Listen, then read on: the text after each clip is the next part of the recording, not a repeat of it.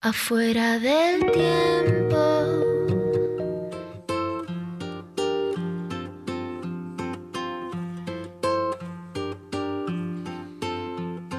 Mientras pienso en cómo olvidarte, busco una manera de encontrarte. Necesito verte cuanto antes es que tengo tantos besos para darte. Todos me dicen que tengo que alejarme de vos.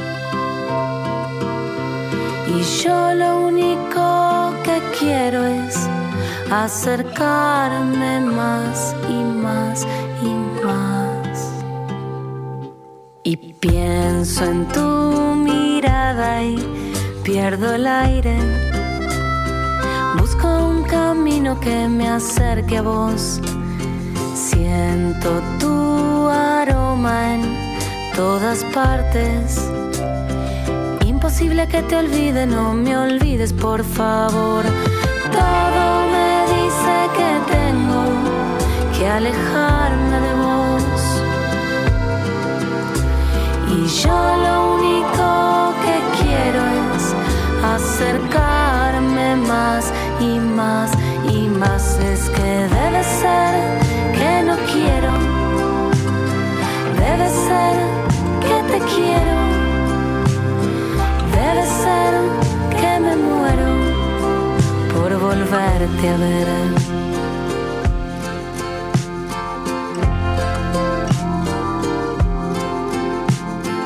Mientras pienso en cómo olvidarte te me apareces por todas partes.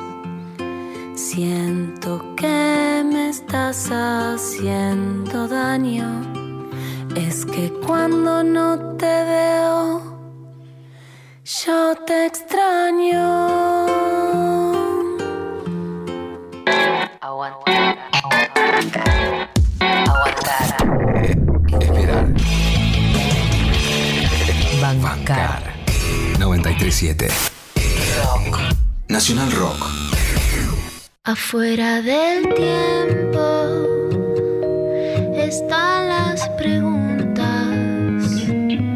las luces y sombras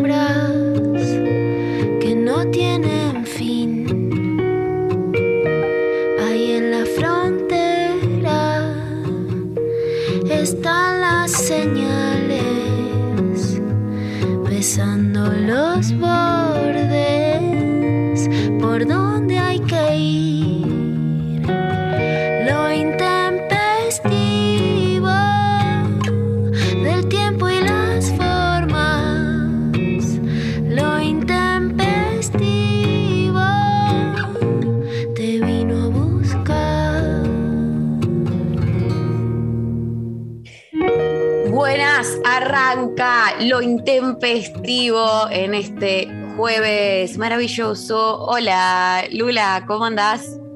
Hola Mari, ¿cómo estás? Muy buen jueves. ¿Cómo la pasaste ayer feriado? La he pasado bien, se, se ha descansado, me, me he reunido con gente. Eh, no, me, no, me- no, no tengo ningún tipo de, o sea, placer. No tenés quejas, eso ya es buenísimo. Eso ya fue, o sea, tengo, me puedo quejar, viste que una, si quiere quejarse, me cuenta de qué en la vida, toda. No, eso Eh, pero si, si vamos puntualmente a, a qué, cómo estuve ayer, no tengo ningún, ningún tipo de, de quejas, así que nada, todo, todo bien. ¿Vos cómo la, la pasaste? Bien, muy bien por suerte. Soy, soy un fracaso arbolitero, pero No, soy sí. un fracaso que además, viste, después miro, miro películas de Navidad, me gustaría tejer los pulobres, me gustaría tener miles de lucecitas y qué sé yo, pero paso de eso a la nada misma.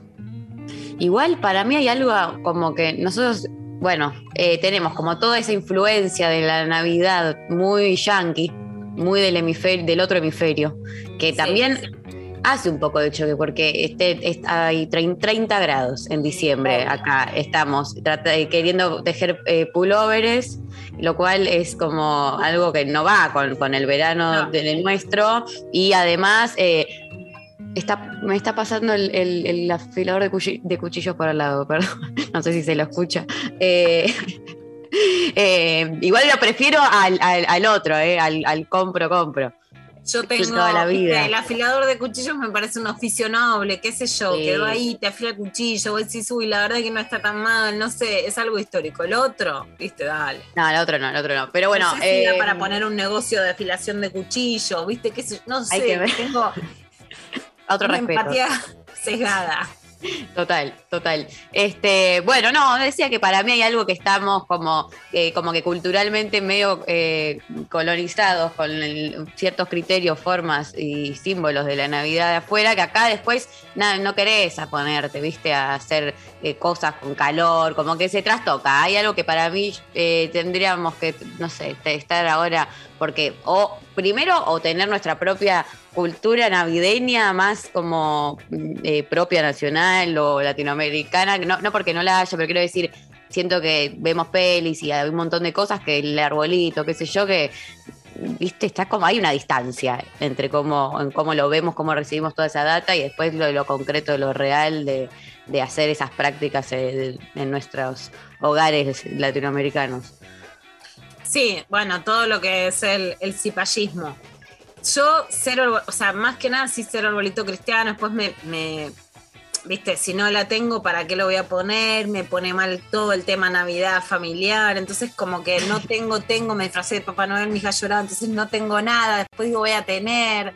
Bueno, veo lucecitas de colores y digo, qué bueno. Después veo los precios y no voy a pagar esto para Mm, sufrir. O sea, pare de sufrir, pare de pagar para sufrir, ¿viste?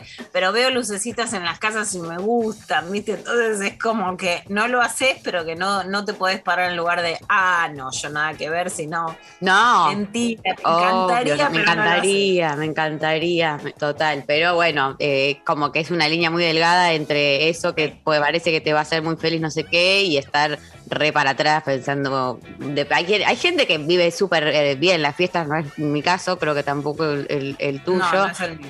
eh, las Grinch de la Navidad eh, y de las fiestas, pero bueno, o sea, envidia total a quien me encantaría estar disfrutándolo, pensando, ay, sí, qué hermoso, con la familia toda unida, eh, bla, bla, bla. Eh, yo cada vez que puedo festejar con amigos, festejo con amigues eh, de otros lados, eh, me hace mucho más feliz, pero bueno. eh, no he armado arbolito, no sé, no sé si existe un árbol en la casa tampoco todavía de mis padres, así que creo que es como algo que vi mucha gente que lo armó. Sé que es una actividad quizás divertida con niñas, pero ya llega un momento que, que te, o sea, no sé, te, te- te tendrás que estar muy fan y tener muchas cosas para decorar el árbol y ponerle mucha onda, ¿no? Si sos grande, digamos. Sí, sí, sí, sí. Si la- en algún momento, viste, voy a empezar cero, decir basta de huir, empezalo, pero no ha llegado ese momento. Si la madurez es ponerle estrella a la Navidad, no ha llegado a mi vida. Bueno, hoy tenemos un programón, hay de todo, tenemos consignas, sorteos, entrevista, este, estamos muy, muy felices, alto jueves, eh, les estamos preguntando eh, la consigna de hoy, ¿qué cambios pudiste hacer y qué te gustaría cambiar? ¿Qué cambios pudiste hacer y cuáles te gustaría cambiar? Podés tener Exacto. De todo. También si tenés solo cambios para contarnos cambios que hiciste, pero quizás no metas, perfecto. O si tenés algunos que no, esto todavía no lo pude cambiar, pero tengo ganas. Adentro todo, eh, obviamente. Eh, nos responden al 11 39 39 88 88 con sus audios, también a través de arroba lo intempestivo en Twitter, en Instagram. Y estamos sorteando un librazo. Eh, el colapso ecológico ya llegó. Una, bruja, una brújula para salir del mal desarrollo. Vamos a estar hablando con, con sus autores en un rato. Exactamente. Enrique Viale, Maristela Esvampa, que además son dos referentes de la lucha ambiental, de la lucha ambiental que se, se corrió además de hace muchos años del partidismo. Tengo también muchas anécdotas para, para contar en ese sentido, son referentes también de escribir juntos, Enrique Vélez también haciendo con Jóvenes por el Clima un programa en Futurock, abogado ambientalista, ya vamos a contar algunas anécdotas y me parece importante esto, ¿no? Noam Chomsky tiene este libro, yo lo cito mucho, esta frase de Mari, que para mí se volvió una bandera que es cambiar o morir, por eso me interesa la idea de cambio, ¿no? O sea, por un lado, el colapso ambiental ya llegó, y la idea es cambiar o morir. Hoy leía el newsletter que se los recomiendo, pero muchísimo, la hemos entrevistado en el programa de Agostina Mileo, que es la Barbie científica en Cenital, sobre la variante Omicron. Y una de las cosas que cuenta, que se los recomiendo, es excelente. Lo de Agostina, después en la clavada les voy a leer un poquito más, pero brillante. ¿eh? Es que no se sabe por qué la variante Omicron es tan nociva, es tan contagiosa y que hay distintas hipótesis. Una puede ser que fue frente a población este, menos inmunizada, etc. Otra es que puede haber saltado de vuelta de seres humanos a animales, por ejemplo a zorros en Noruega, y de los animales a los seres humanos, que era parte de lo que hablábamos Mari con Martín Kowaleski esta semana, o sea, son enfermedades zoonóticas, que por eso no es solo que va a haber más coronavirus, va a haber más pandemias, porque la, el maltrato animal, la falta de biodiversidad, el desmonte, los incendios, etcétera, son parte de este colapso ambiental que describen Enrique Vial y Maristela Esbampa y que hacen que haya pandemias. No es que hay pandemias porque el gobierno es malo. Después te puede gustar la gestión pública del colapso o la podés aprobar. En general, además, los que están ganando son los que dicen que destrocemos más, ¿viste? Como, ah, el problema es la falta de biodiversidad que no haya más biodiversidad, ¿no? Chao. Si vos lo mirás de lejos es una locura lo que estamos haciendo y la reacción frente a eso. Bueno, pero la idea es el colapso ya llegó.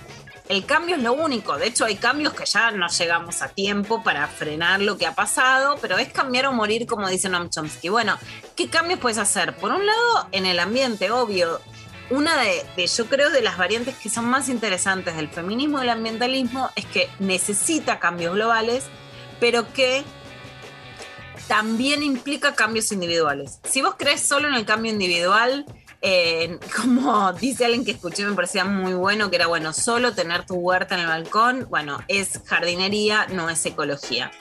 Si vos crees que solo el cambio es de las Naciones Unidas y del mundo global y que vos no tenés nada que hacer, eso es dejar la política fuera, echarle solo la culpa a cinco políticos y no hacerte cargo de nada.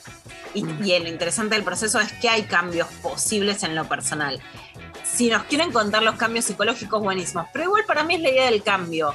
Porque lo que te dicen siempre es, eh, bueno, no se puede cambiar. Bueno, ¿qué cambios hiciste? ¿Dejaste de comer harinas? ¿Empezaste a hacer gimnasia?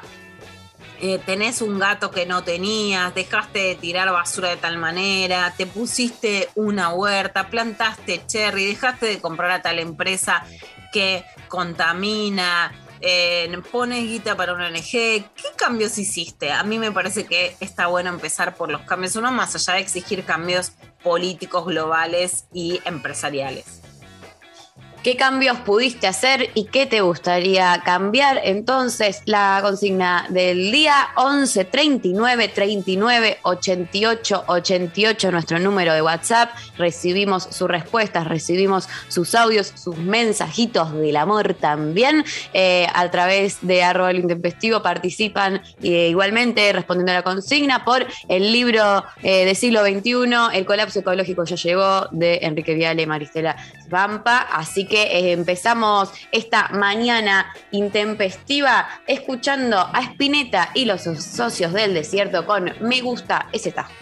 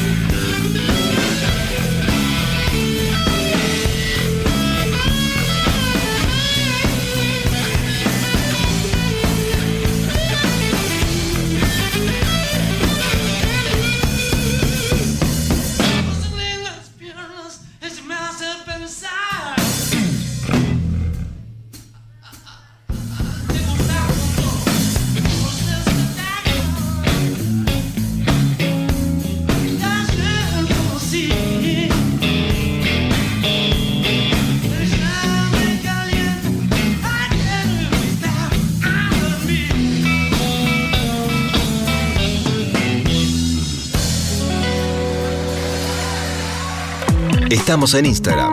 Nacional Rock 937. Si es sábado, hay joda. Enciendan los parlantes, Enciendan los parlantes.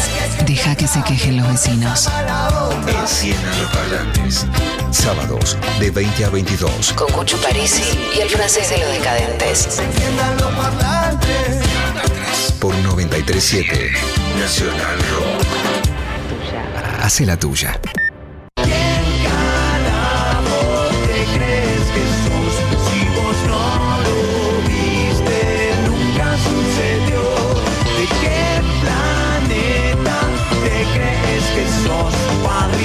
Científicos del Palo presenta Justicialista 2. Sábado 11 de diciembre en Teatro Vorterix. Anticipadas por olaxes.com.ar. Abren un paréntesis en medio del día. Lunes a viernes de 13 a 16. Calu Bonfante, Diego Ripoll, Nati Carulias. Hola, ¿qué tal? Divertirse la tarde está asegurado. Hola, ¿qué tal? Hola, ¿qué tal? Por 937 Nacional Rock. Hace la tuya. 11 39 39 88 88. Nacional Rock.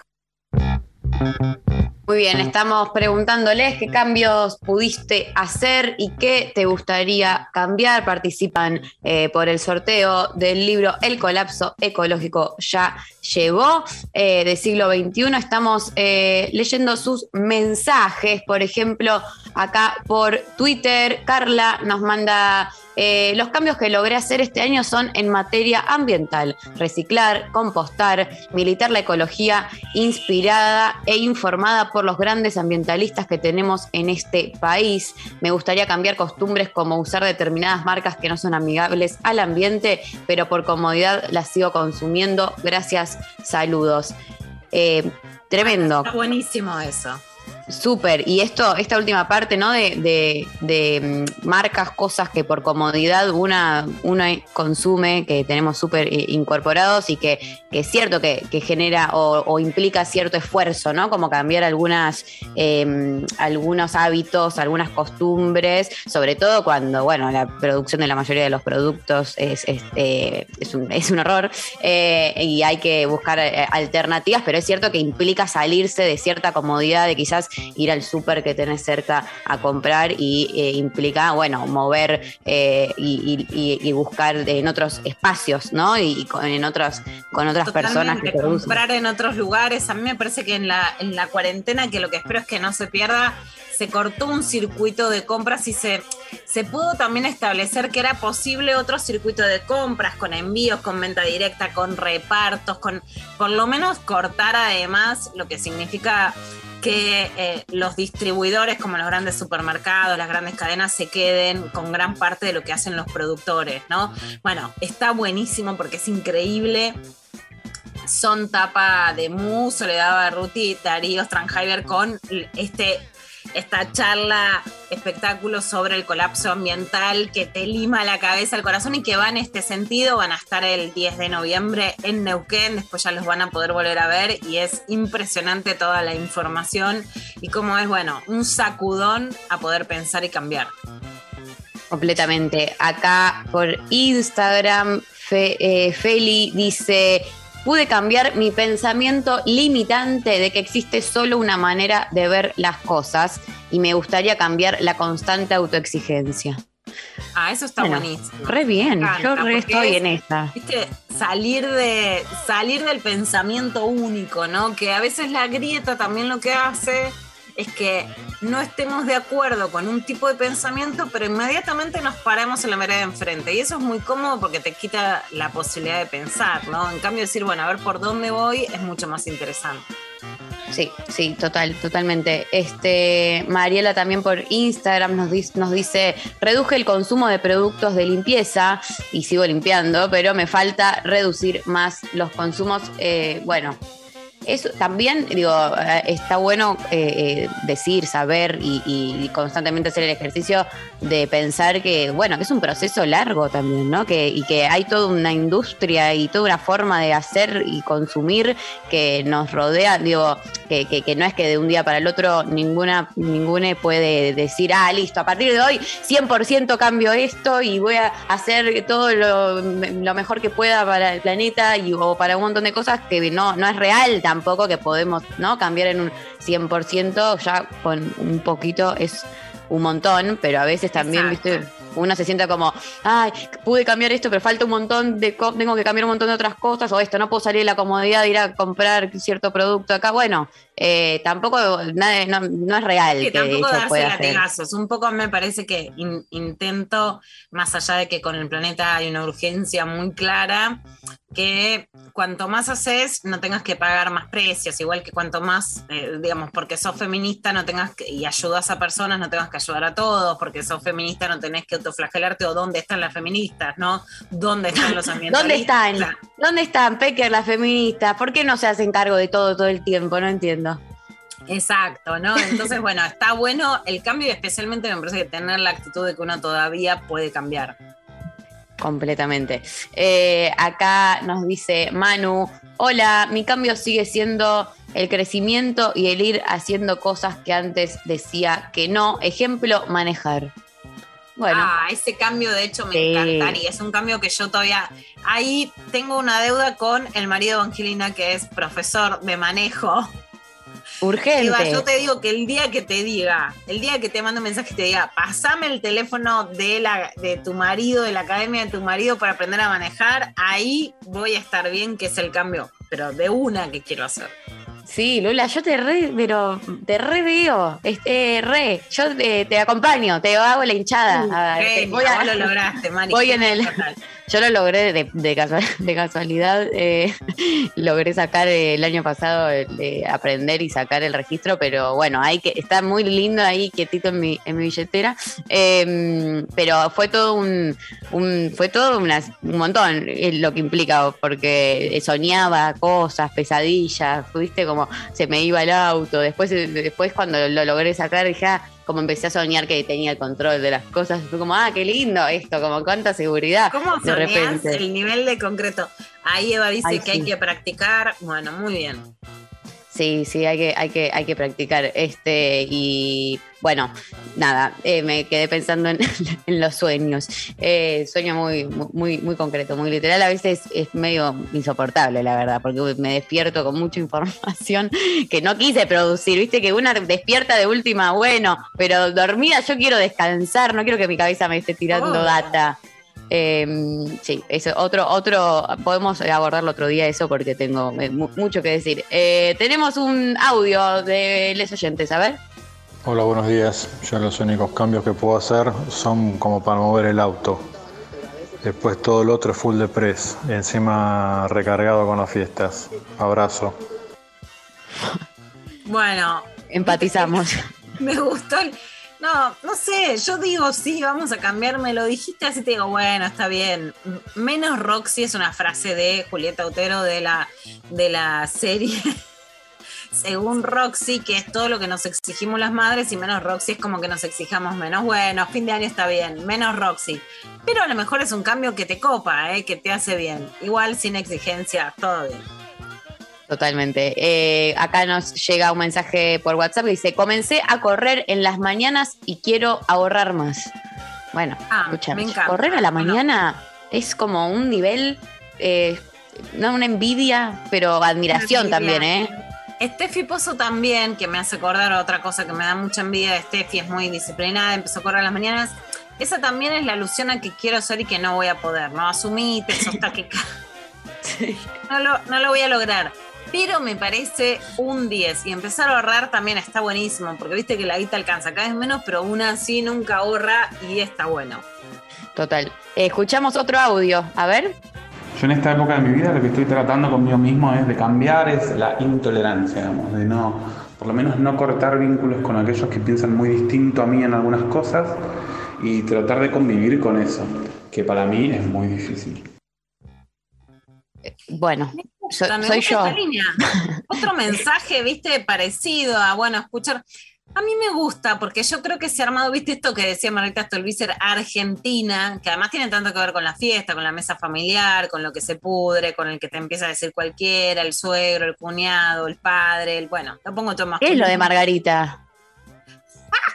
Vos eras muy chica, pero Margarita Stolbizer, ya no me acuerdo con quién, porque Margarita Stolbizer estuvo en muchas líneas políticas. A lo mejor Eva se acuerda de con quién estaba Margarita en ese momento, con, con Ricardo Alfonsín seguro. En ese momento hizo una campaña que fue muy famosa que era Argen y Tina. Ah, y Tina, la sí, grieta sí, que sí, se peleaba sí, en la mesa, que era, bueno, los Argen y- los ¿Quiénes, Tina. quiénes son parte de Argen y quiénes son eh, de, de Tina y los dos países, ¿no? Como me Mira, me, recuerdo. dice Eva con Hermes Wiener, no sé si era, pero me parece que sí, ¿no? El dirigente socialista ya no estaba fallecido, que jugaba a nivel nacional eh, con Margarita y con esos sectores. Puede ser. Esa publicidad fue muy famosa, como la grieta llamada Argentina. A mí me gusta la posición plural, la posibilidad de escuchar al otro, a la otra, de bancarla un poco, porque si no, se vuelve todo hipersectario hipersesgado. Yo soy Argen, creo, igual. No. La que destruía toda la, la reflexión. Eh, no, no, banco. Pablo es pro grieta, Pablo es pro grieta, Pablo baila hasta allá. Sí, yo voy, voy con Pa- Pablo es rock and roll, pa, ¿sabés qué? Argentina, pum. No, ni Argen ni. Eh, ha- habría que, hay que renovar, hay que ver qué eslogan se puede sacar de, de- de renovar eso. Este, mm, bueno, muy bien. Seguimos recibiendo sus mensajes. Entonces, ¿qué cambios pudiste? ¿Qué te gustaría cambiar? 11 39 39 8888. Eh, queremos escucharles. Así que mándenos su mensajito. Nos vamos a la pausa, Lula, escuchando a Soda Stereo, tranqui, en la ciudad de la furia. Me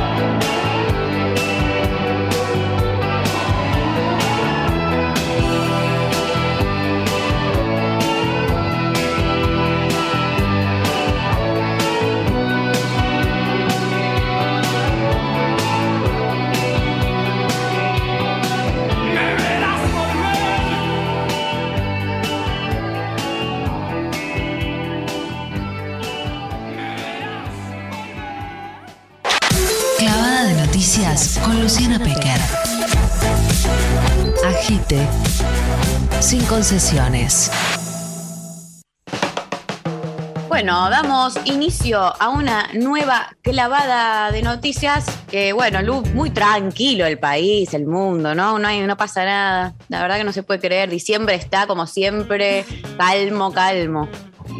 Exactamente, Mari, y vamos hacia el 10 de diciembre con una convocatoria para participar del inicio de la democracia en la Argentina. 30 de octubre de 1983 las elecciones, 10 de diciembre la asunción de Raúl Alfonsín. Yo tenía 10 años, estuve ahí en la plaza, sigue siendo un momento ¿Te lo acordás? histórico. Sí, me acuerdo muchísimo.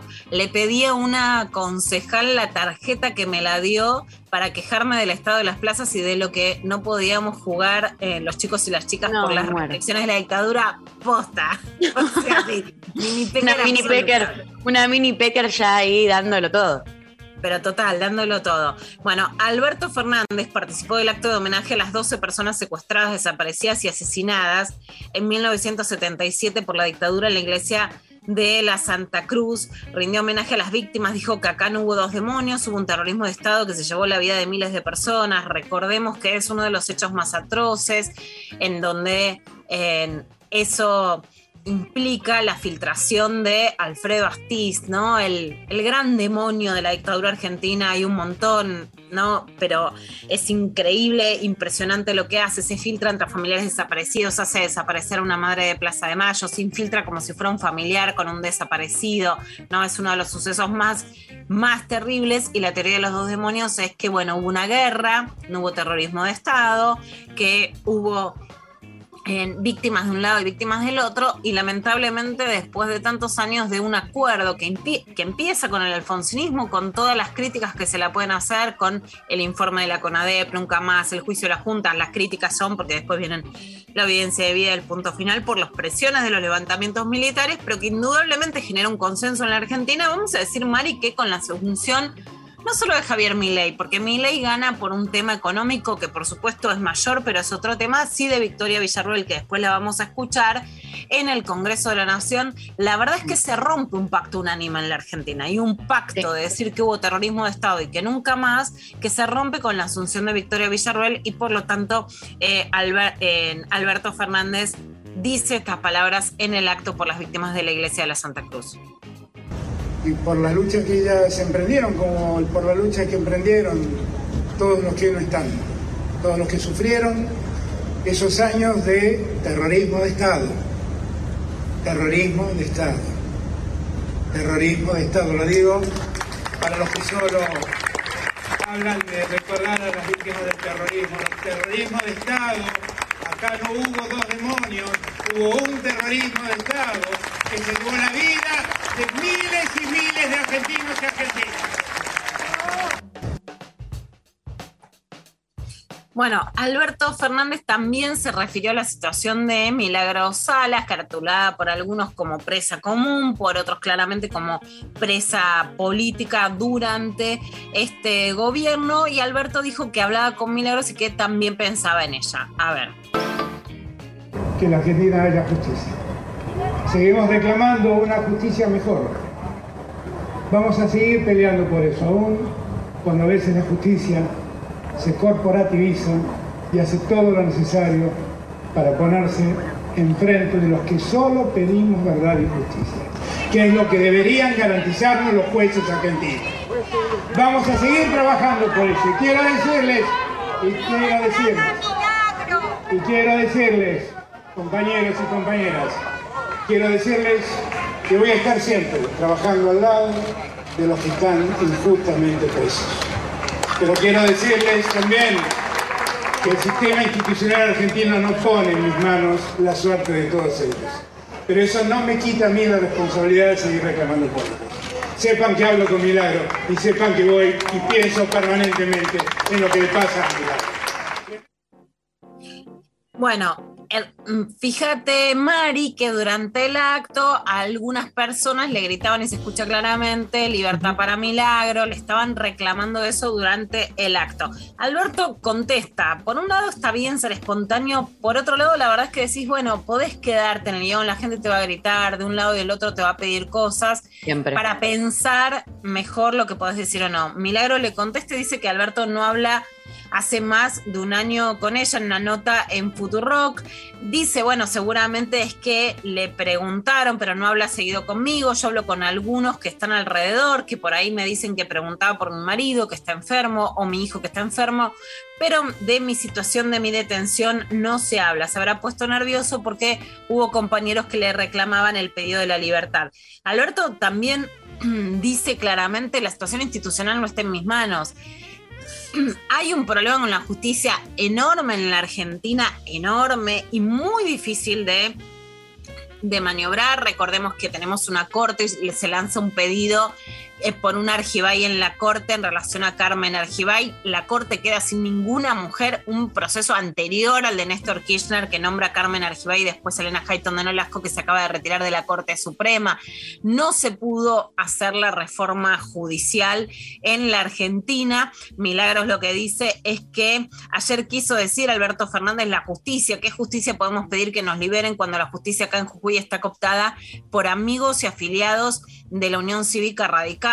No sé en qué confía. Esta situación no da para más, siendo que Argentina es uno de los países que se habla muchísimo en defensa de los derechos humanos. Alberto dijo que no se puede soportar que esto pase, entonces es como que te contradecís, porque por un lado decís que no se puede soportar, pero por el otro lado tenés presos políticos. Bueno, una discusión profunda y muy difícil de canalizar, porque por otro lado tenés un sistema judicial que te lo dice, intentos de reforma que no son viables y una situación con el Poder Judicial que está casi de manera inviable hoy en la discusión en la Argentina, más allá, y en esto me parece que es claro, más allá de las posiciones del presidente de la Nación, ¿no? Porque no lo Sí. puede hacer el Congreso, no lo puede hacer la sociedad, etcétera, y mientras tanto el Poder Judicial también es cada vez menos creíble. Sergio Massa que además fue ratificado como presidente de la Cámara de Diputados. Recordemos que eso estuvo en su sobra y fue todo un tema, porque cuando la oposición que gana las elecciones en las PASO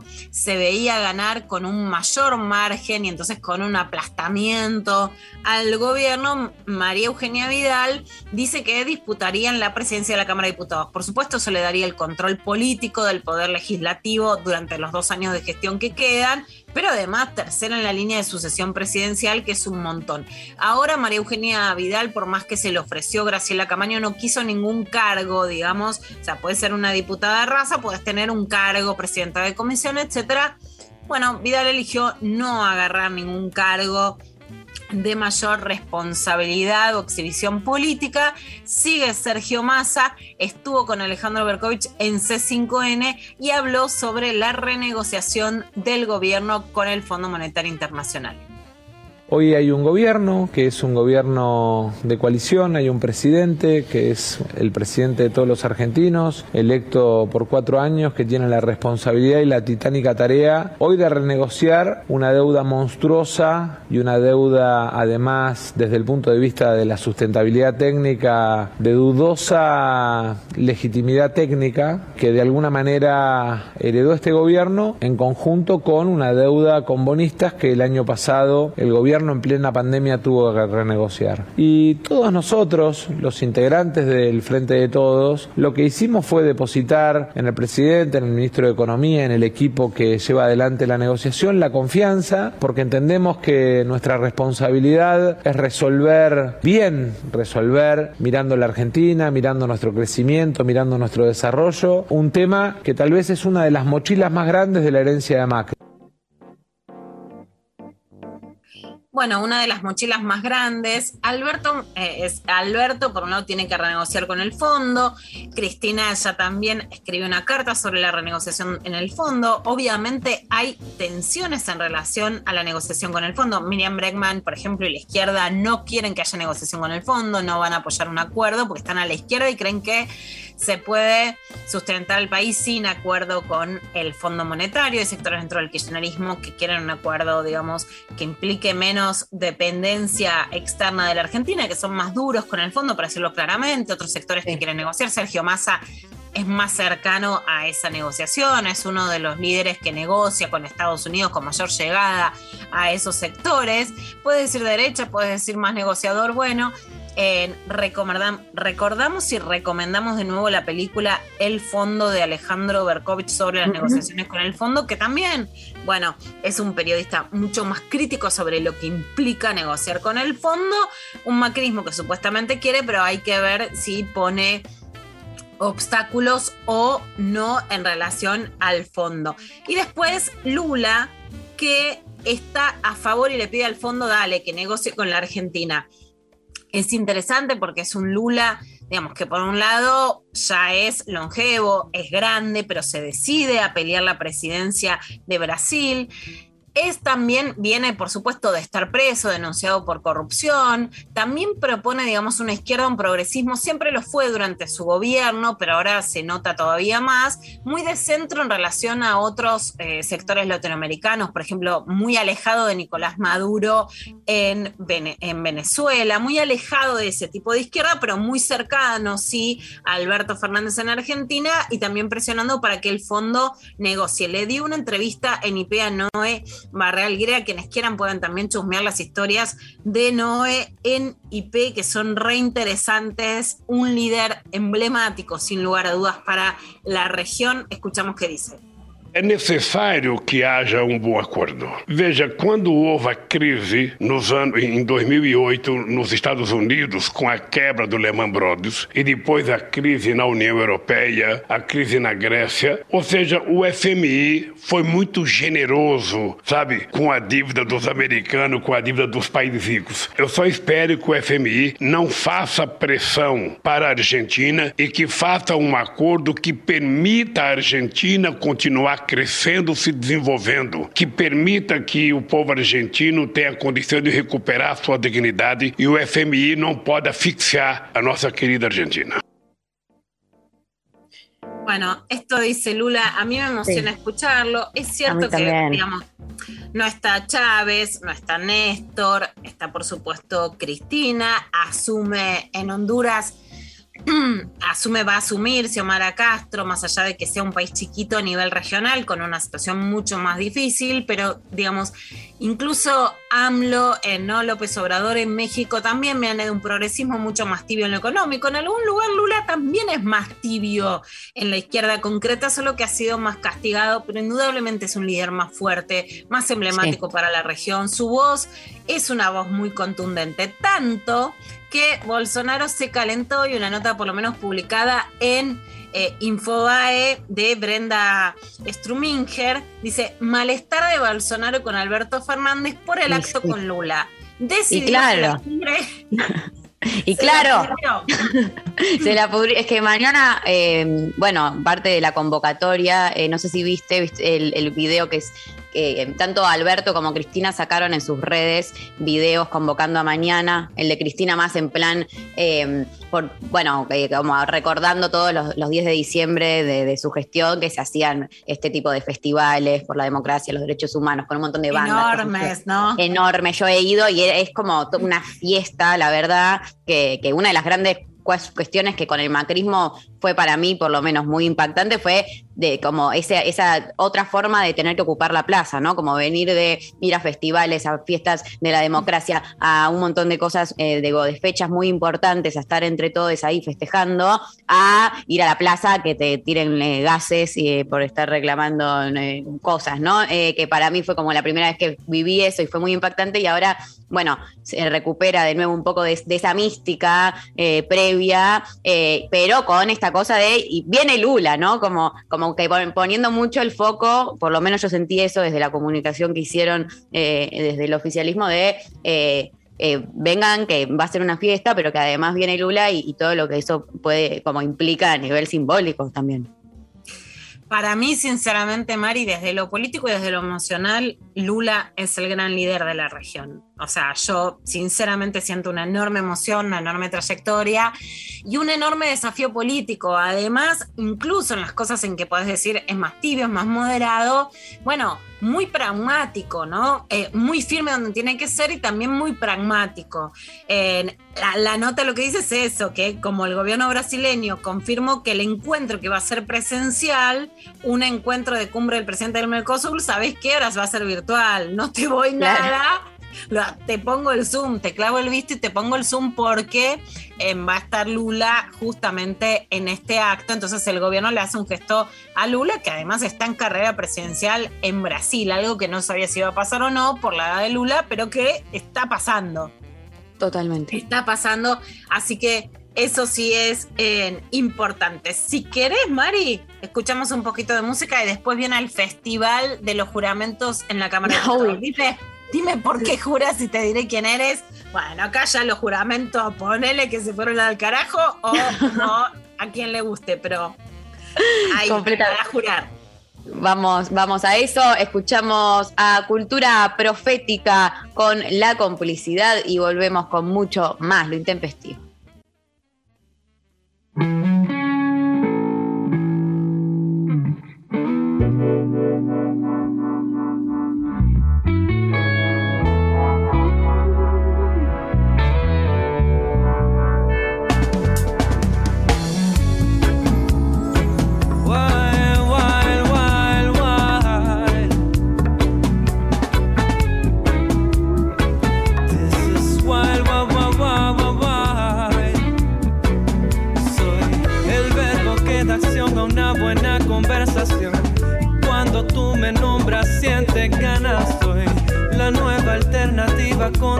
Contaminación. Y tú eres la energía que me carga. Soy una arboleda que da sombra a tu casa. Un viento suave que te soba la cara. De todos tus sueños negras soy la manifestación. Tú eres esa libertad soñada. Soy la serenidad que lleva la meditación. Y tú eres ese tan sagrado mantra. Soy ese juguito de parcha que te baja la presión. Y siempre que te sube tú me llamas. Tira la sábana, sal de la cama. Vamos a conquistar toda la casa. De todo lo que tú acostumbras soy contradicción. Creo que eso es lo que a ti te llama. La complicidad es tanta que nuestras vibraciones se complementan. Tienes me hace falta y lo que tengo te hace ser más completa. La afinidad es tanta. Miro a tus ojos y ya sé lo que piensas. Te quiero porque eres tantas cositas bellas que me hacen creer que soy la levadura que te hace crecer el corazón. Y tú la vitamina que me falta soy ese rocío que se posa en tu vegetación. Y tú esa tierra fértil que está escasa soy la blanca arena que alfombra tu playa. Todo el follaje que da vida a tu mapa. De toda idea creativa soy la gestación. Tú eres la utopía deseada. La complicidad es tanta que nuestras vibraciones se complementan. Lo que tienes me hace falta y lo que tengo te hace ser más completa. La afinidad es tanta, miro a tus ojos y ya sé lo que piensas. Te quiero porque eres tantas cositas bellas que me hacen sentir muy bien.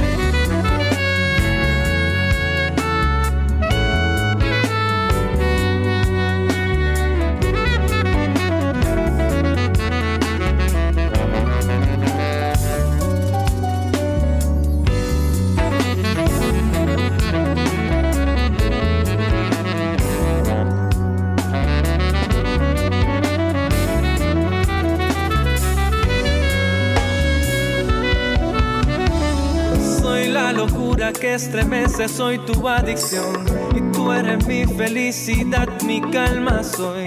Una colonia que va en busca de liberación. Y tú eres esa dosis de esperanza. Soy la cordillera que en la distancia te cura la visión con su elegancia. De todo loco que lo intenta, soy la frustración. Tú eres ese reto que me encanta. La complicidad es tanta que nuestras vibraciones se complementan. Lo que tienes me hace falta y lo que tengo te hace ser más completa. La afinidad es tanta, miro a tus ojos y ya sé lo que piensas. Te quiero porque eres tantas cositas bellas que me hacen sentir muy bien. La complicidad es tanta que nuestras vibraciones se complementan. Lo que tienes me hace falta y lo que tengo te hace ser más completa. La afinidad es tanta, miro a tus ojos y ya sé lo que piensas. Te quiero porque eres tantas cositas bellas que me hacen sentir muy bien.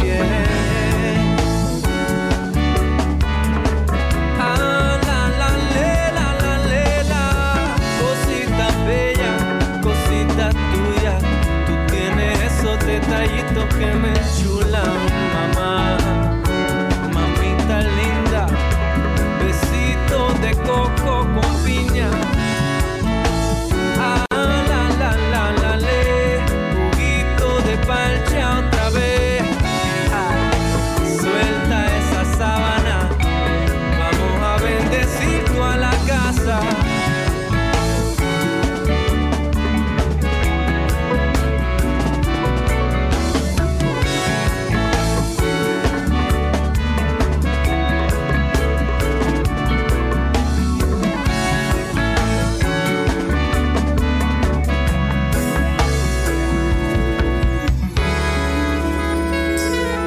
11 a 13. Lo intempestivo. Nacional Rock.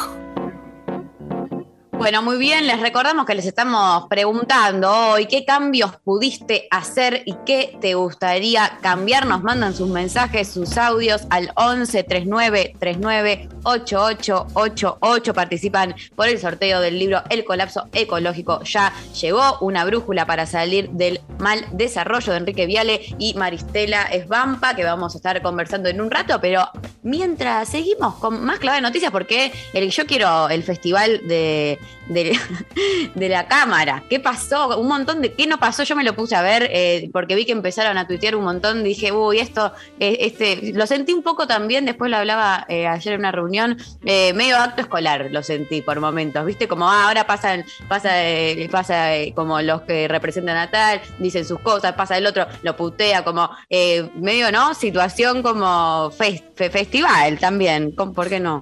El fest del juramento, bueno, te puede gustar, te puede no gustar. Empezó, viste, porque juramos por los santos evangelios o no juramos, juramos por la constitución. Recordemos el último ministro de Educación, por ejemplo, dijo, corrió la Biblia, yo no te juro por la Biblia. Empieza un poco así el tema del juramento, ¿no? Que te salís de la idea de juro por los santos evangelios para jurar por otras cosas. Al asumir la derecha, que además copia, digamos, los modos de la izquierda, del peronismo, eh, la izquierda no me refiero solo al frente de izquierda, ¿no? Sino a acciones, digamos, contrarias a los sectores conservadores, bueno, ya queda más pastiche que todos estén jurando por sus ideas y por supuesto hay algunas cosas fuertes. Fernando Iglesias dijo, respeten el juramento y ya. Sí, no, ay, sé, qué- no sé qué...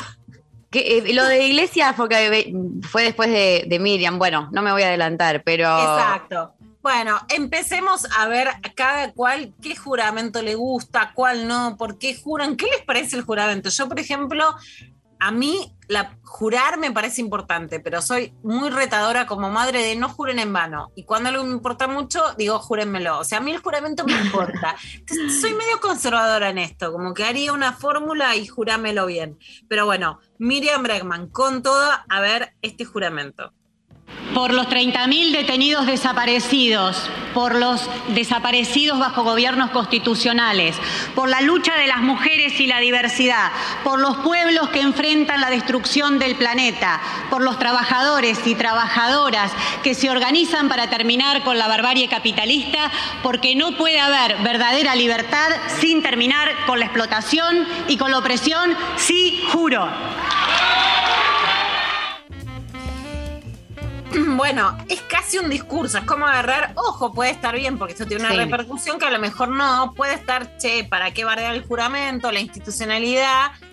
Claro, más allá de cuáles son las causas que nos gustan, que empatizamos, hay algo muy fuerte en el juramento que viene, que es el de Victoria Villarruel, ¿no? Que en realidad viene arrastrada porque la gente vota a Milei, no vota a Victoria Villarruel, esa es la verdad. Después discutamos todo lo que implica Milei, lo que trae, lo que dijo y, y por qué gana, por qué se lo vota en lo económico. Pero Victoria Villarruel es lo que Mari en, en- el principio de la democracia era FAMUS, que eran los familiares de las víctimas del terrorismo de Estado, según del terrorismo, digamos, montonero, del terrorismo de la ERP, del terrorismo de la guerrilla, que hablaban de las dos demonios y que, bueno, en la Argentina la verdad es que durante 30 años no tuvo ninguna repercusión pública, hubo por supuesto muchísimos diputados y diputadas conservadores a favor de la dictadura, etcétera, pero no tuvo nunca una revalidación institucional como hasta ahora. Esta jura, más allá sí del latiguillo de jurar por, implica una ruptura en un acuerdo argentino. Para mí es mucho más grave de lo que nos estamos dando cuenta, porque es volver a poner en la grieta un punto sobre la dictadura militar en el que Argentina es de avanzada. Por ejemplo, Mari, en Brasil jamás llegaron a hacer los juicios sobre el genocidio y la dictadura militar, la implicancia económica que logró la Argentina, que es vanguardia en juicios de lesa humanidad, vanguardia en derechos de las mujeres y que en esto implica un enorme retroceso. La escuchamos. Sí, juro. Por las víctimas del terrorismo, sí, juro. Si así no lo hicierais. Está y la República.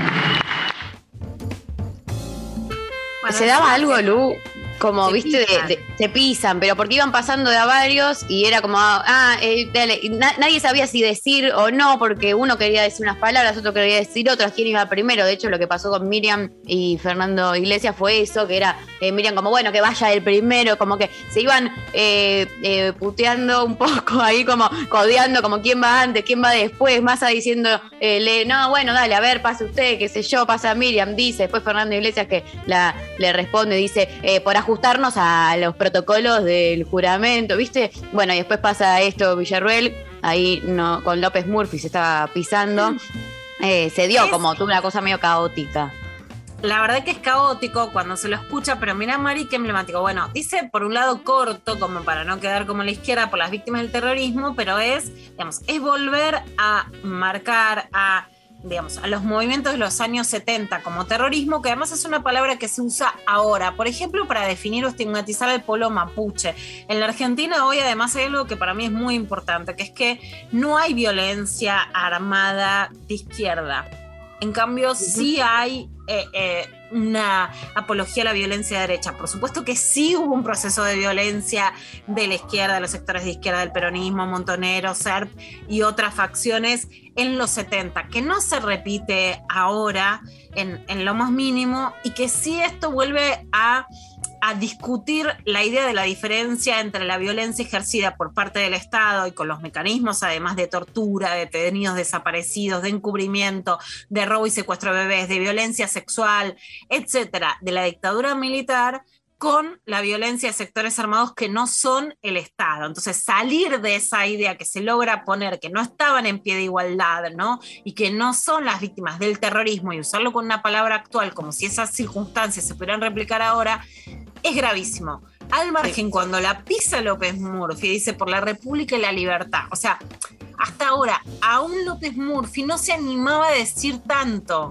Es que verdad. son sectores que claramente lo tenían acá el nudito en la garganta, pero no se animaban. Entonces, lo que genera también esta derecha, digamos, de hecho, bueno, López Murphy va por la lista de Juntos y Victoria Villarroel por la de Milei, pero tracciona. Te cuento que en un programa de Aleberco en Pasaron Cosas, por ejemplo, López Murphy, ¿sabes lo que dijo? Hace muy poquito y estuve ahí presencial que la el gobierno de la dictadura con José Martínez de Oz, ministro de Economía, un emblema del liberalismo en la Argentina, era poco liberal y que se quedó corta porque era muy estatista. O sea, corriendo Mamita. por derecha la política económica, la dictadura militar. Ya está, listo. Te la Retirémonos. Lo que te quiero decir, Mari, es que este juramento de Victoria Villarreal no es solamente eso, se está corriendo por, por derecha a la dictadura militar en lo económico. O sea, abrís esa puerta y agarrate. Probablemente lo que pasa es que el Estado invertía, le daba al campo, etcétera, ¿y qué hace? Privatiza la deuda privada y se la da a todos los argentinos que sabemos lo que hizo José Martínez de Oz, destruye la participación obrera y por lo tanto las paritarias, los sueldos, la, par- la- la participación de los sectores medios y bajos en la distribución del ingreso en la Argentina, pero claro, se queda con un estrado fuerte que invierte y López Murphy lo corre por derecha. Así que esto es más fuerte de lo que probablemente estemos viendo. Y ahora otro, otro juramento, Berenice Yáñez jura como flamante diputada del Frente de Todos, JP, Perón, Eva, gracias Diego, bueno, todo. A ver. Por la gloriosa JP, por Juan Perón, por Eva Perón, por Néstor Kirchner, lealtad absoluta a Cristina, viva la Santa Federación, gracias Diego. Sí, juro. Gracias, Diego. La Santa Federación y Diego, ¿no? Fue muchísimo. Todo, un montón. No sé, Todo junto. le gustará. Fue muchísima muerte a los salvajes unitarios. ¿sí? O sea, Rosas aparece ahí, vos fíjate la- las grietas, ¿no? Que ya creíamos superadas y sin embargo aparecen ahí a, a mansalva en ese juramento que entonces se vuelve claramente una disputa simbólica en relación a la historia. Estamos para que lo analice. Es tremendo.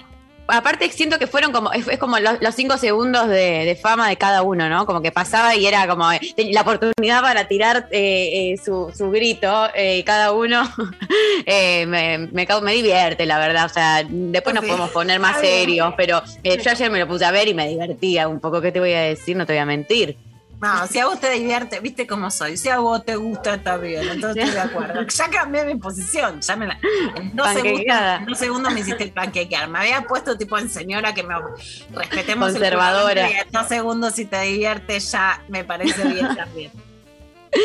Ay, Dios Y mío. vamos ahora a algo que pasó en la legislatura porteña con Ofelia Fernández. Tremendo. Bueno, Ofelia, por un lado, un fenómeno emblemático de lo que yo llamo y escribí la revolución de las hijas. Además, bueno, un proceso que acompañé personalmente en algo que me importa mucho estuve pensando estos días, que es bienvenidos los cambios, porque más allá de que sigan existiendo situaciones que estén mal y no van a dejar de existir, yo estoy segura, Mari, que las pibas que vayan hoy a la escuela no van a vivir las cosas que me contaron a mí que vivían las pibas en el Carlos Pellegrini cuando Ofe es presidenta del centro de estudiantes y genera una toma para que no se premie a un regente con un cargo superior que había sido violento con las chicas. Ahora, el tema es castigar a las que llegan para que no lleguen más. Este es un recambio legislativo en el que no llegaron más jóvenes. En- en- pasamos, de hecho, que estaba en el puesto número 12, una joven valiosa de La Matanza, 27 años, a la legislatura OFE con menos edad, llegan los sectores libertarios con jóvenes que además, bueno, tienen una postura aguerrida, entonces es una postura agresiva en sí misma, pero que no representa un movimiento juvenil. La verdad es que se corta con Ofelia claramente por el disciplinamiento. Bueno, vos querés cambiar las cosas, te castigamos a vos para que no lleguen otras.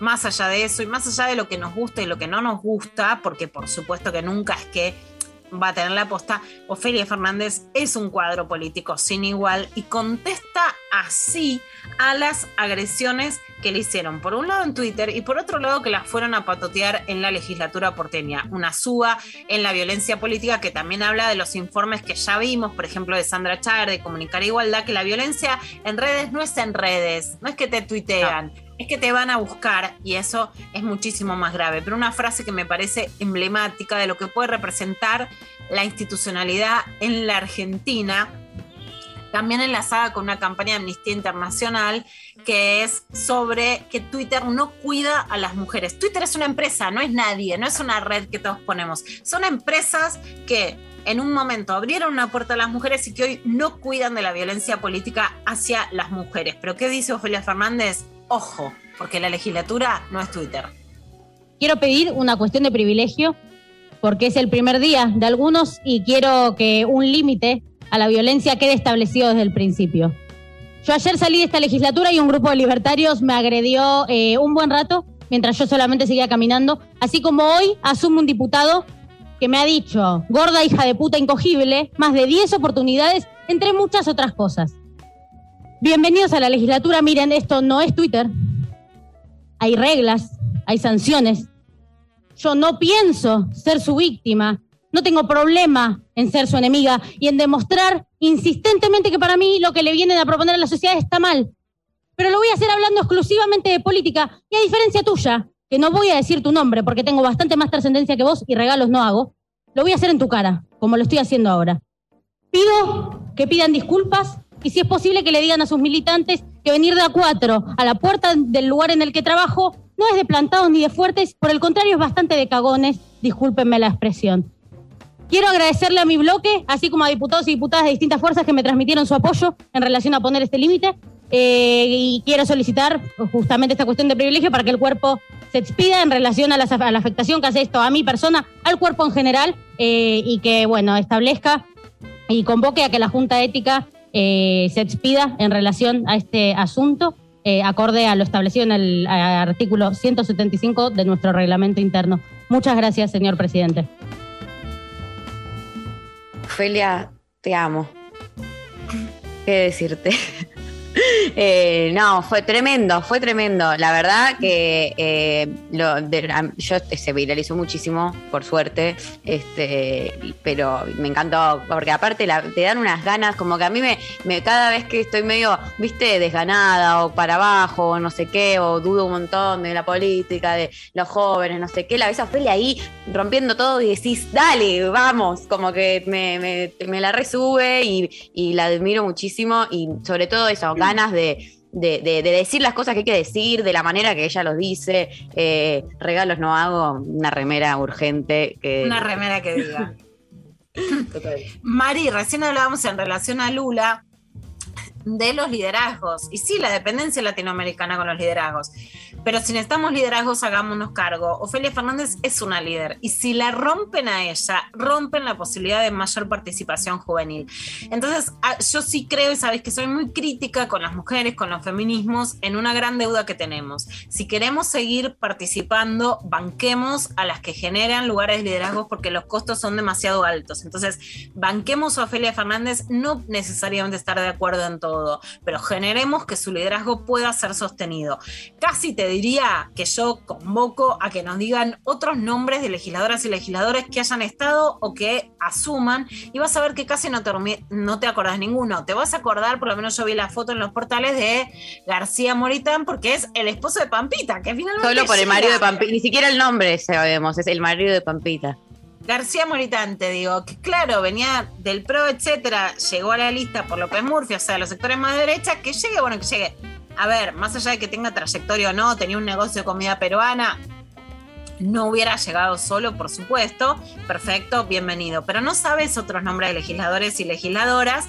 Entonces, el cargo de Ofelia es bajo en relación a lo institucional, no porque no sea importante ser legislador o, eh, o legisladora porteña, pero sí tiene una violencia inusitada contra ella. La recibe ayer Alberto Fernández en la Quinta de Olivos para darle el respaldo por la violencia política que sufre. Para mí, por supuesto, sufre violencia política muy ensañada Cristina Fernández de Kirchner, pero el caso más emblemático de violencia política es el de Ofelia Fernández en la Argentina, porque además es, es un nivel de violencia política altísima contra una mujer y joven en un cargo absolutamente bajo. Cuando dice cagones es así, terminan las elecciones y el hashtag era Ofelia.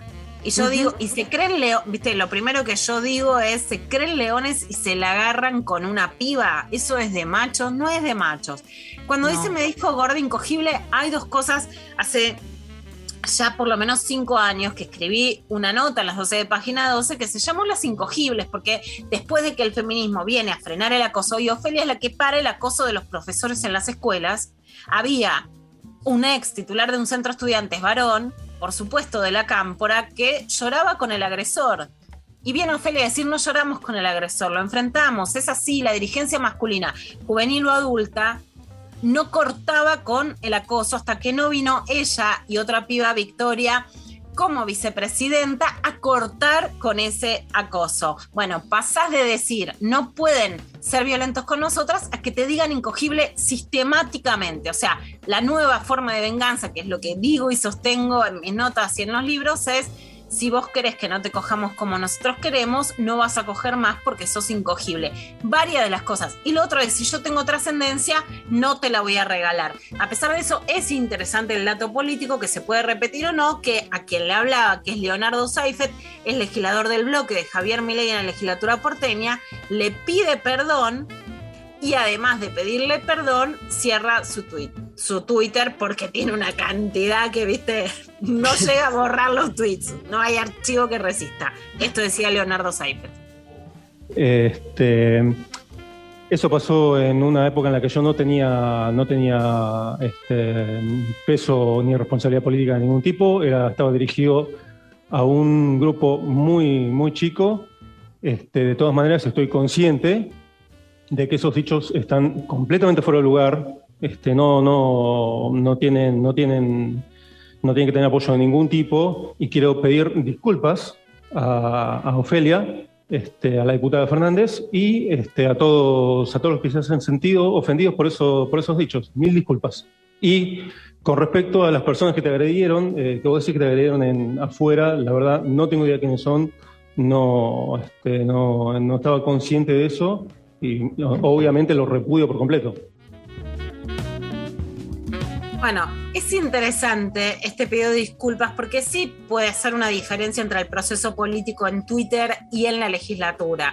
También se puede generar un proceso, yo lo que creo es que también Milei dice, bueno, baja, se pone al lado de la izquierda como con cara de orto, así como para cara para abajo, cara larga.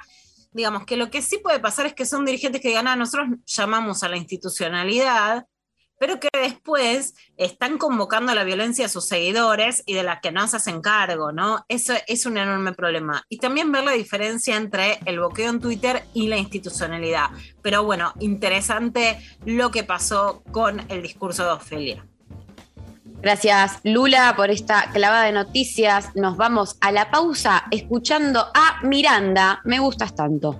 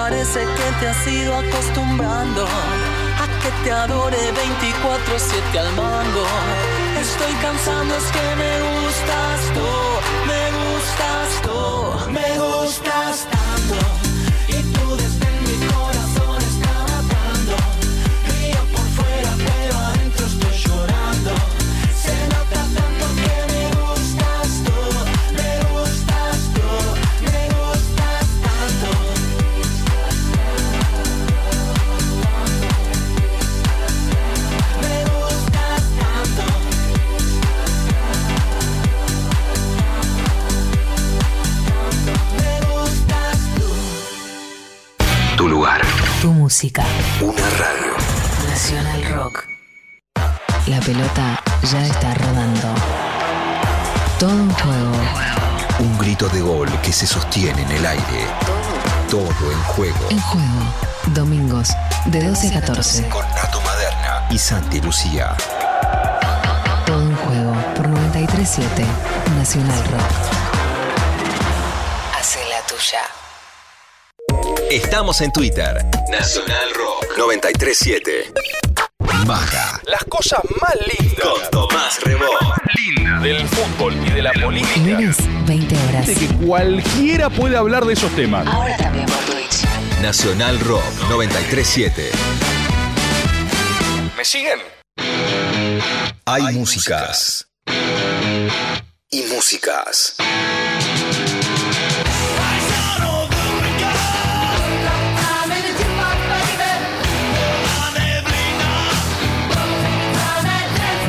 Si confluyen, es en rock. Noche te esperé la lluvia dos horas, mil horas, siete perros. Nacional Rock. Entrevista intempestiva. Fuera del tiempo están las palabras. Bueno, damos inicio a una nueva entrevista intempestiva, Lu. Bueno, una entrevista con quién es hoy un líder ambiental, uno de los mayores exponentes del cambio ambiental, con nuevas estrategias, lo hace desde hace mucho, es abogado, es ambientalista, está haciendo en Futurock un programa extraordinario, además con los pibes de jóvenes por el clima que se llama Permitido pisar el pasto. Mira, Mari, te contaba que era por lo que luché el 10 de diciembre del 83 con 10 años para que en las plazas nos permitan pisar el pasto que se da en Radio Futurock los sábados de 16 a 18 horas. Es autor de un montón de libros, pero el que acaba de sacar, El colapso ecológico, ya llegó. Una brújula para salir del mal desarrollo, un título que ya lo dice todo, junto a Maristela Esbampa y también escribió 10 mitos y verdades de las megafactorías de cerdos el año pasado junto a Soledad Barruti, Inti Bonomo, Rafael Colombo, Marco Filar de Guillermo Folguera y también Maristela Esbampa con la que hacen una, una dupla, pero absolutamente emblemática en la defensa del ambiente. Es abogado con posgrado en Derecho Ambiental y en el 2004 fundó la Asociación Argentina de Abogados Ambientalistas. Hola Enrique, ¿cómo estás? ¿Cómo están? ¿Cómo están Luciana? ¿Cómo está María? Un gusto enorme estar hablando con ustedes. ¿eh? Enorme, enorme. Un gusto enorme. Enrique, me gustaría, sabes que todos estos años no nos volvimos a ver y tenemos una historia que no hablamos y que, bueno, fue muy emblemática. Cuando trabajé en el diario Crítica, una de las cosas que, bueno, que distinguía el diario de, de, digamos, de lo que hoy sería la grieta, que no era todo ser chupomedia con el gobierno en ese, en ese momento de Cristina Kirchner, Sí. era que tenías mayor libertad y además de hacer temas de género, que es lo que hago, pude hacer temas de sociedad. Hicimos con vos una nota que, por un amparo que vos eh, patrocinabas y que llevabas adelante, muy emblemática por casos de cáncer en la localidad de San Martín provocados por una empresa que había contaminado el agua del lugar y en el que participaba además quien era ministro de Ambiente en ese momento, Homero Bibiloni, que había defendido la empresa contaminante. Terminó la renuncia de Bibiloni, uno de los antecedentes que no, que no se conocen. Eh, recordemos un poco esa situación porque hay una lucha que, que, bueno, que parece que empieza y que sin embargo tuvo esos antecedentes. Bueno, es verdad, hace muchos años venimos dando vuelta con estas cuestiones, cuando la cuestión ambiental es muy parecida a lo que pasó con el feminismo, ¿no? Que- Exacto, y por eso me gusta mostrar la Claro. convivencia y cómo también lo, lo peleamos juntos en ese momento que era 2008-2009. Totalmente, ¿no? Donde la cuestión ambiental era muy, una cuestión marginal, eh, vista incluso con, con desprecio, con, o, con, y con mucha dificultad que en los medios de comunicación se pueda hablar. ¿eh? Era, era muy difícil. Bueno, hace un par de años, a partir de la irrupción de los jóvenes, la cuestión empezó a Greta Thunberg en el mundo, bueno, los jóvenes en nuestro país, etcétera. La cuestión empezó, bueno, y el colapso, ¿no? También el colapso inevitable que estamos viviendo, la cuestión empezó a tomar un, eh, a tener un poco más de lugar en los medios, ¿no? No, no digo que, sea masivo, pero sí ahora se puede hablar. En esa época era muy difícil. Esa, ese, ese caso era terrible, porque era una empresa en, en Vicente López había contaminado el agua de red con cromo, una locura. O sea, un caño de de, de- en ese momento no me acuerdo cómo llamaba, Aguas Argentinas, ¿sí? no era AISA, había sido penetrado por una empresa y había contaminado el agua que te llegaba a tu casa pensando que era agua, agua de red segura, ¿no? Eh, bueno, y, y generalmente encontramos ahí, ¿no? Los abogados dando vueltas de distintos lados, en este caso el que era después secretario de Ambiente de la Nación. Eh, Exacto, algo- vos sabés que, Sí. que no, en los, los- las notas del diario Crítica no están en la web, las sacó Jorge. Lanata, así que no se, no se pueden ver, pero bueno, con tu puente entrevisté a una de las víctimas de, de cáncer, la empresa, si no recuerdo mal, se llamaba eh, Viacro, ¿no? Y que contaba además las... Ahí está, las consecuencias. Bibiloni era abogado de la empresa contaminante Sí. y era, sin embargo, ministro de Ambiente. Es interesante también para contar la pluralidad, porque después de esas notas en el diario Crítica, él termina yéndose de ambiente, que es lo interesante de poder hacer un periodismo plural y de la cobertura ambiental y de cómo impacta en la salud. ¿Cómo ves el, impacto? Esta semana hubo discusiones en donde, bueno, el diario La Nación salió a discutir una campaña en contra de los agrotóxicos y muchas figuras como Nora Cortiñas o Julia Mengolini contaron que se hicieron testeos y que tienen contaminación ¿no? de gilfosato en sangre. Es importante mostrar como no estamos hablando de lo que le pasa a otros, sino recuerdo esa nota como algo que te impacta directamente en tu salud, ¿no, Enrique? Absolutamente, ¿no? Digo, a ver, el tema de los agroquímicos es uno de los temas más, más complicados que tenemos en Argentina, yo creo que es la peor problemática socioambiental de nuestro país, junto al modelo extractivista, pero está muy relacionado uno con otro. Son 500 millones de litros de agroquímicos que se arrojan anualmente en Argentina. ¿eh? Argentina es el país del mundo con mayor aplicación de, agroquímicos por persona. Y según estudios de universidades nacionales, hay agroquímicos en las lluvias, sea, se ha estudiado el agua de lluvia y hay agroquímicos, o sea, llueve, hay agrotóxicos. Hay agroquímicos en el río Paraná, por ejemplo, en el lecho del río Paraná hay más agroquímicos que en un campo de soja, por el lavado, etcétera, la lluvia, cómo van drenando y van llevándolo ahí. Eh, hay glifosato en las comidas, en los alimentos, en las frutas, en las verduras. Miren el poder que tiene el agronegocio, esto lo van a entender Luciana María para pensarlo, de que pudieron naturalizar el que nuestros alimentos tengan venenos y no sea un escándalo. ¿No? Porque no se debería hablar de otra cosa. ¿Cómo le voy a dar a mis hijos un alimento que tiene venenos, que tiene agroquímicos? Y lo naturalizaron. Y reaccionan de manera corporativa como lo han hecho esta semana. ¿no? Una campaña muy inteligente lanzada de la sociedad civil que muestra cómo famosos o gente conocida, respaldada, eh, tiene, glifo- tiene en su cuerpo, pero lo, lo tenés vos, Luciana, y lo tenés vos, María, a pesar de tu juventud. O sea, lamentablemente eh, tenemos todos y todas porque lo, lo adquirimos de distinta manera, aún si no vivís cerca de un, de un campo de soja. Bueno, el poder del agronegocio es de lo más fuertes que hay. Vencer eso es in- increíble. Nos han naturalizado que la única agricultura es una agricultura que le pone, insisto, veneno a los alimentos o veneno a, a los cultivos. Eso lo han naturalizado y también nos han naturalizado que esta es la única agricultura posible cuando tiene en nuestro país 25 años. La soja transgénica con uso de agroquímicos se aprobó en el año 96 en Argentina, por el entonces secretario de Agricultura de Menem, que era Felipe Solá. Eh, solo 26 años. La agricultura en la humanidad tiene 10.000 años. Pero ellos nos hicieron creer y nos han hecho creer que la única agricultura posible es esta.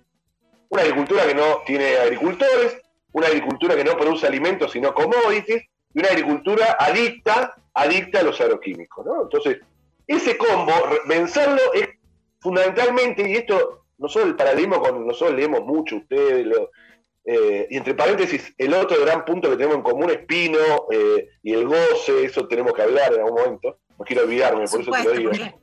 porque tengo anécdotas ahí, claro. Es el goce, señora presidenta, la frase Claro. que toma Pino Solanas de la lucha por el goce que también veníamos haciendo, que vos podés llevar adelante en el Congreso también una enorme lucha ambiental que se salía de la grieta también, ¿no? De esta idea, bueno, eh, si sos Exacto. kirchnerista, sos kirchnerista en todo, si sos de la derecha, le haces, el, ¿no?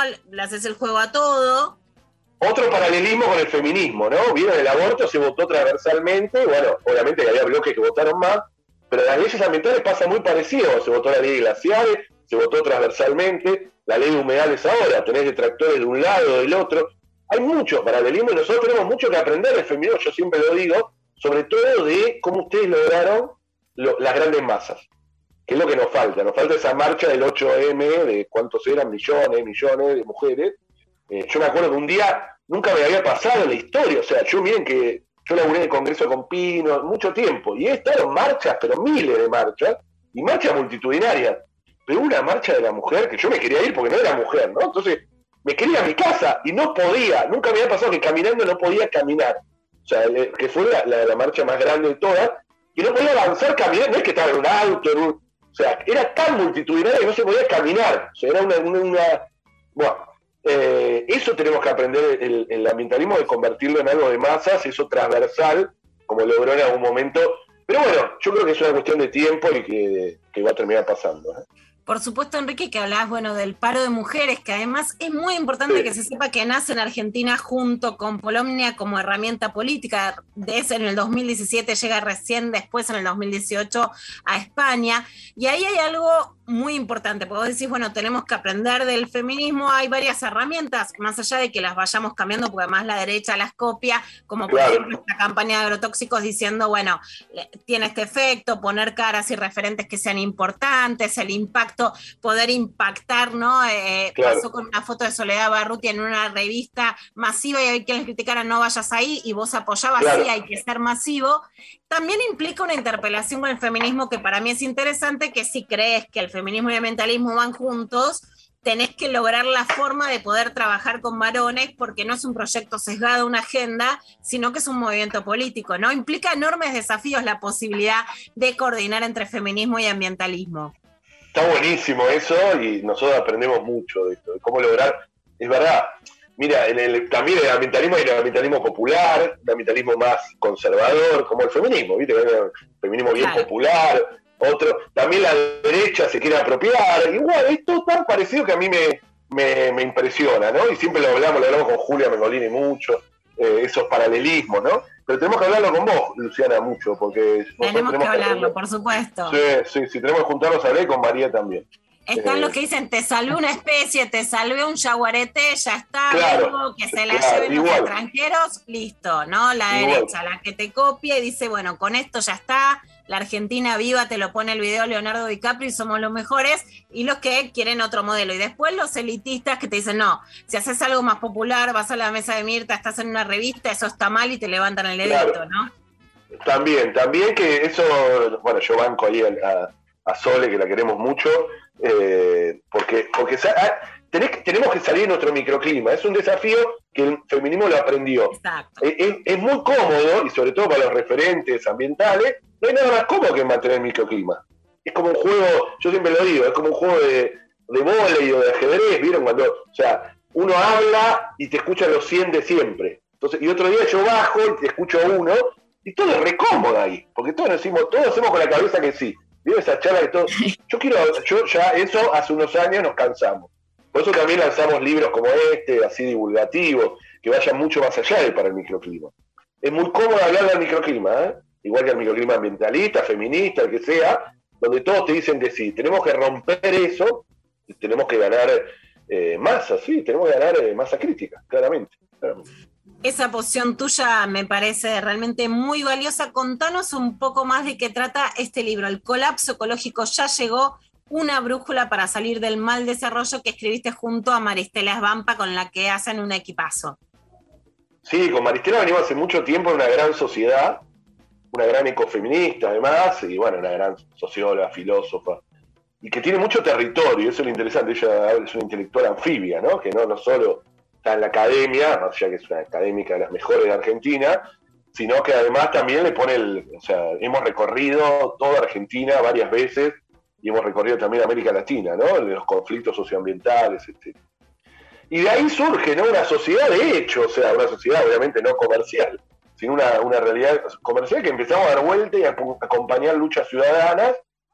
Y de ahí, bueno, Maristela es una máquina de, escribir, es un fenómeno, es fenomenal. Escribir con Maristela es un sueño, es un honor, es como, pero es como correr, yo siempre le digo y se ríe, es como correr una carrera con, una con un keniata, una keniata, ¿vieron? Que, que corren y no paran.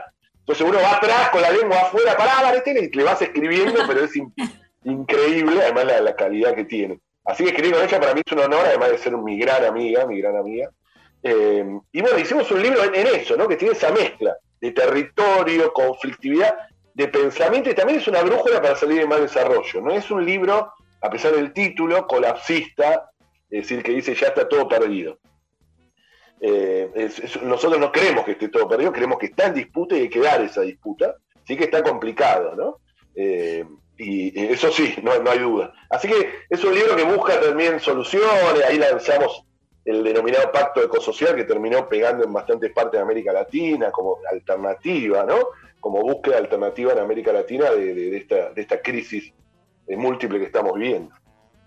Enrique, me, me sorprende que claramente la pandemia nace por la falta de biodiversidad, por el colapso del ambiente, por las enfermedades zoonóticas de animales que tienen enfermedades que saltan a los humanos por falta de espacio, por el maltrato animal, por el tráfico de animales, etc. La respuesta mundial, más allá de que hay una polarización y pasás de la izquierda a la derecha, parece ser, ah, si este es el problema, voy a votar a los que generan el problema. ¿Será una especie de negación o cómo se puede hacer para decir si esto es lo que generó esta pandemia y pueden venir otras, todavía estamos a tiempo? Para que el discurso, más allá de que tiene que ser angustiante porque la realidad lo es, más allá de apocalíptico, pueda proponer soluciones concretas. Bueno, eso es una gran obsesión que tenemos, Luciana. ¿eh? De- si nosotros mostramos solo un futuro distópico, eh, la salida es individual, egoísta, como en las películas y las series. Vieron que se- uno se encierra en su casa con una, una pistola, una ametralladora y, y, bueno, está, defiende a su familia y nadie más. Y viene alguien y lo caga a tiro. La, la- la Pues es un escenario político con una pistola, ¿no? Que parece lo que pasó. Bueno, también, ¿no? Todo lo distópico te muestra, te saca lo peor. Si vos mostrás, y hay que tratar de mostrar, y es lo que nosotros decimos, eh, algún futuro con, con algún tinte utópico, la salida es colectiva eh, y solidaria, ¿no? Entonces hay que buscarlo. Nosotros intentamos en el libro eso, de encontrar algún lugar, algún mensaje en ese sentido, eh, porque si no, digo, insisto, las, la- las salidas son terribles. ¿Qué es lo que está pasando en la sociedad? Incluso, bueno, acá en Chile, etcétera, donde salen ahí esas salidas de orden, etcétera, eh, por otro lado. La, también recordemos lo que era al principio de la pandemia, donde los delfines saltaban en los eh, canales de Ay. Venecia, ¿no? O, sea, o los, o los jabalíes entraban en las ciudades europeas salvajes, los, bueno, eh, donde creíamos que el mundo iba a ser mucho mejor, pero después rápidamente el orden se, el poder se ordena, perdón, el poder se ordena y nos está diciendo, miren, o sea, lo, lo- por eso yo insisto mucho, lo nuestro es una gran disputa de sentido común. Eh, nos, nos están queriendo decir, parafraseando un poco lo que dijiste vos, Luciana, eh, que la salida es más de lo que nos trajo hasta acá. O sea, es profundizar lo que nos trajo hasta acá. Entonces, ahora tenemos crisis económica, tenemos que hacer más minería, más agronegocio, y nos, nos pone- incluso no- no- nos ofrecieron una ley de promoción de hidrocarburos, es increíble, o una ley de promoción de la agroindustria, ¿no? que son las dos leyes que están dando vuelta, y no sabe la ley de humedales, etcétera. O sea, nos dicen como que eso sería eh, la salida para lo que nos trajo hasta acá, lo que nos tiene con la mitad de los pibes, o más de la mitad, ya casi el 60% de los pibes bajo nivel de pobreza, un gran nivel de pobreza. O sea, nosotros creemos que hay que discutir los modelos de mal desarrollo que nos imponen colonialmente. Y nunca mejor es que es este momento, en momentos de crisis, ¿no? Para discutir eso. ¿Cómo podemos replantear nuestros modelos productivos? nuestros modelos de mal desarrollo, ¿no? Este, este modelo de agricultura. Y para eso tenés que discutir sentido común. ¿eh? Que incluso el feminismo también lo hacía. Hace, hace 60 años la mujer no votaba y estaba y era naturalizado que no votara, un poco más, 70 años. O sea, y, era normal, ¿cómo alguien pensaba, o sea, alguien podía romper ese sentido común de que la mujer no votara? Bueno, alguien lo dijo, alguien se paró en un colectivo en un momento y dijo, yo soy negra y me quiero sentar. O sea, eh, eso, eso es- son momentos. Bueno, hay que discutir en América Latina ese rol de exportador de naturaleza que nos impusieron colonialmente. Y que parece una locura discutirlo. ¿Cómo vas a discutir eso?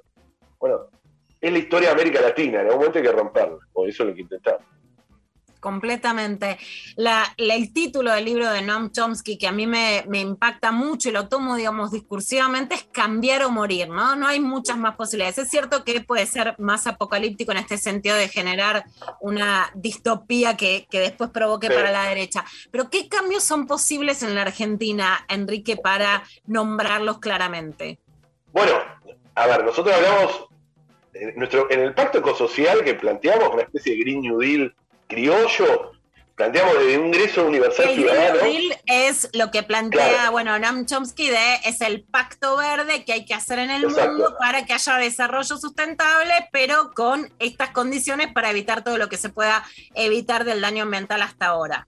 Sí, el New Deal, recordemos, fue la, la- la estrategia económica que tuvo el entonces presidente Roosevelt, muy fuerte, una keynesiana, para salir de la crisis del 29 del siglo pasado, ¿no? Es decir, entonces quedó muy en el imaginario norteamericano y no nosotros, pues nunca tuvimos New Deal. Y entonces ahora se habla de Green New Deal, es decir, una forma de reactivar la economía, pero de manera verde. Y ahí está Chomsky, pero también está eh, Naomi Klein, está Alexander Ocasio Cortés, está Bernie Sanders. Es, es, es increíble eso. Eh, es, es un movimiento muy bueno, que incluso vamos allá de lo verde. Y nosotros, nosotros lo que hacemos con el pacto social, porque no hay imaginario de New Deal, insisto, eh, lo llamamos pacto social, pero se podría llamar de otra manera, incluso está en construcción y hay que cambiarlo, incluye un ingreso universal ciudadano, creemos que la pandemia ha hecho más pobre a los pobres y ha hecho más rico a los ricos, entonces el momento de, ha excluido 50 millones de personas solo en América Latina, eh, la, la pandemia, Eh, más pobres todavía. Eh, también hablamos de una reforma tributaria donde hablábamos antes que salga, pero ahora que salió el, impuesto a las grandes fortunas, pero volver al impuesto a las herencias que la sacó Martínez Dios en Argentina. Incluso todo un paradigma de los cuidados, muy relacionado con el feminismo, que creemos que es clave. La pandemia ha profundizado en la mujer la, la, la- obligación de los cuidados. Y, y- y sobre todo las mujeres pobres, que han hecho doble, ¿no? Han cuidado a sus propios hijos y han cuidado a otros. Es decir, eso necesitamos un sistema nacional de cuidados eh, que, que- que empiece a equilibrar eso, para que la mujer pueda salir eh, de eso. Un cuarto, y, un, eh, el tema de la deuda ecológica también, eh, no tengo tiempo de explicarlo, pero el tema de la deuda ecológica nos parece clave, fundamental, empezar a repensar quién le debe a quién cuando nos hablan del FMI, hay que empezar a hablar de eso. ¿Quién le debe a quién? Son cinco siglos de saqueo donde el bienestar y el desarrollo del norte fue logrado gracias al saqueo y, y la deuda con nuestro territorio, incluso la deuda climática, que es parte de esta deuda, ¿no? La deuda climática, es decir, los, eh, la responsabilidad desigual que existe en el cambio climático. Estados Unidos, por ejemplo, emite el 20%, un poco menos ahora, de los gases de efecto invernadero a nivel mundial es el 4% de la población. O 70 empresas, perdón, 100 empresas son responsables del 70% de los gases de efecto invernadero. Bueno, la deuda ecológica hay que empezar a plantearla muy seriamente, ¿eh? pero con números. Cuando se- nos sentamos en el FMI hay que decir, no, no, señor, usted me debe a mí. Y el último punto que es la transición socioecológica radical. Ahí sí, la transición socioecológica radical que es la más verde. Y yo me imagino la IPF del siglo XXI, por ejemplo. ¿No? Cómo pensar la, la- Tengo una obra acá al lado, se escucha, ¿no? El ruido de la obra. Sí. Es terrible, es terrible. La contaminación sonora somos No, parece a propósito. Acá somos muy, muy, muy militantes anti eh, la contaminación sonora. eh, es como uno de los Ay. temas que más nos importa. Parece- este es el grupo IRSA, me parece, que me tiene bronca, y me, pero es impresionante. Pero no, lo que les digo es, el último punto es ese, y la IPF del siglo XXI yo me lo imagino, ¿vieron la IPF del siglo XX? Yo hablé mucho con Pino de esto. La IPF del siglo XX desarrolló gran parte del país, cuando no existía la problemática del cambio climático, pero creó pueblos, campamentos, la Patagonia, el norte, decir, con una, lógica muy interesante, donde un Estado muy presente, donde el, Estado estaba apoyando a IPF. Bueno, el siglo XXI tiene que ser lo mismo, pero con las energías renovables. Y son en los mismos lugares, ¿eh? La Patagonia tiene los mejores vientos y el norte tiene el mejor sol. Entonces me imagino el IPF del siglo XXI totalmente fuera de los combustibles fósiles y desarrollando ciudades, sustituyendo importaciones, ¿no? Porque ahora, por ejemplo, los paneles solares se importan casi de China de manera directa, no hay que empezar a sustituir, a hacer pymes. Bueno, eso puede generar miles de puestos de trabajo. Y vos tenés que recapacitar, porque la transición tiene que ser justa. ¿Qué quiere decir? Con los trabajadores petroleros adentro, por ejemplo. Tenés que recapacitar a los trabajadores petroleros. Bueno, eso es parte de las cosas que hablamos en el libro, ¿no? Con mucho detalle.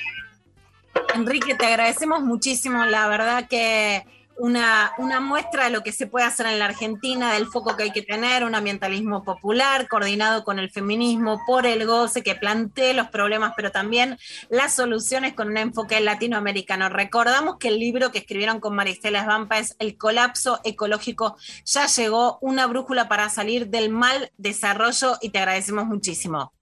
Muchas gracias, eh, Luciana, María, les mando un gran abrazo, gracias por llamar. eh, un gran, gran abrazo.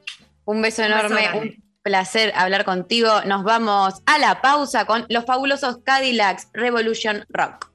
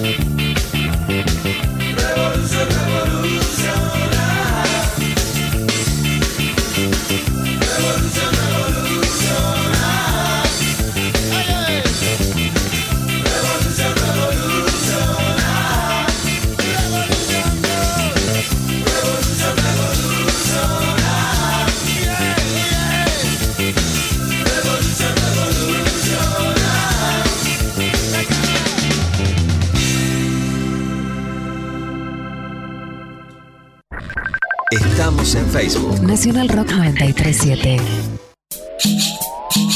Los jueves a las 20, Atajo. Atajo.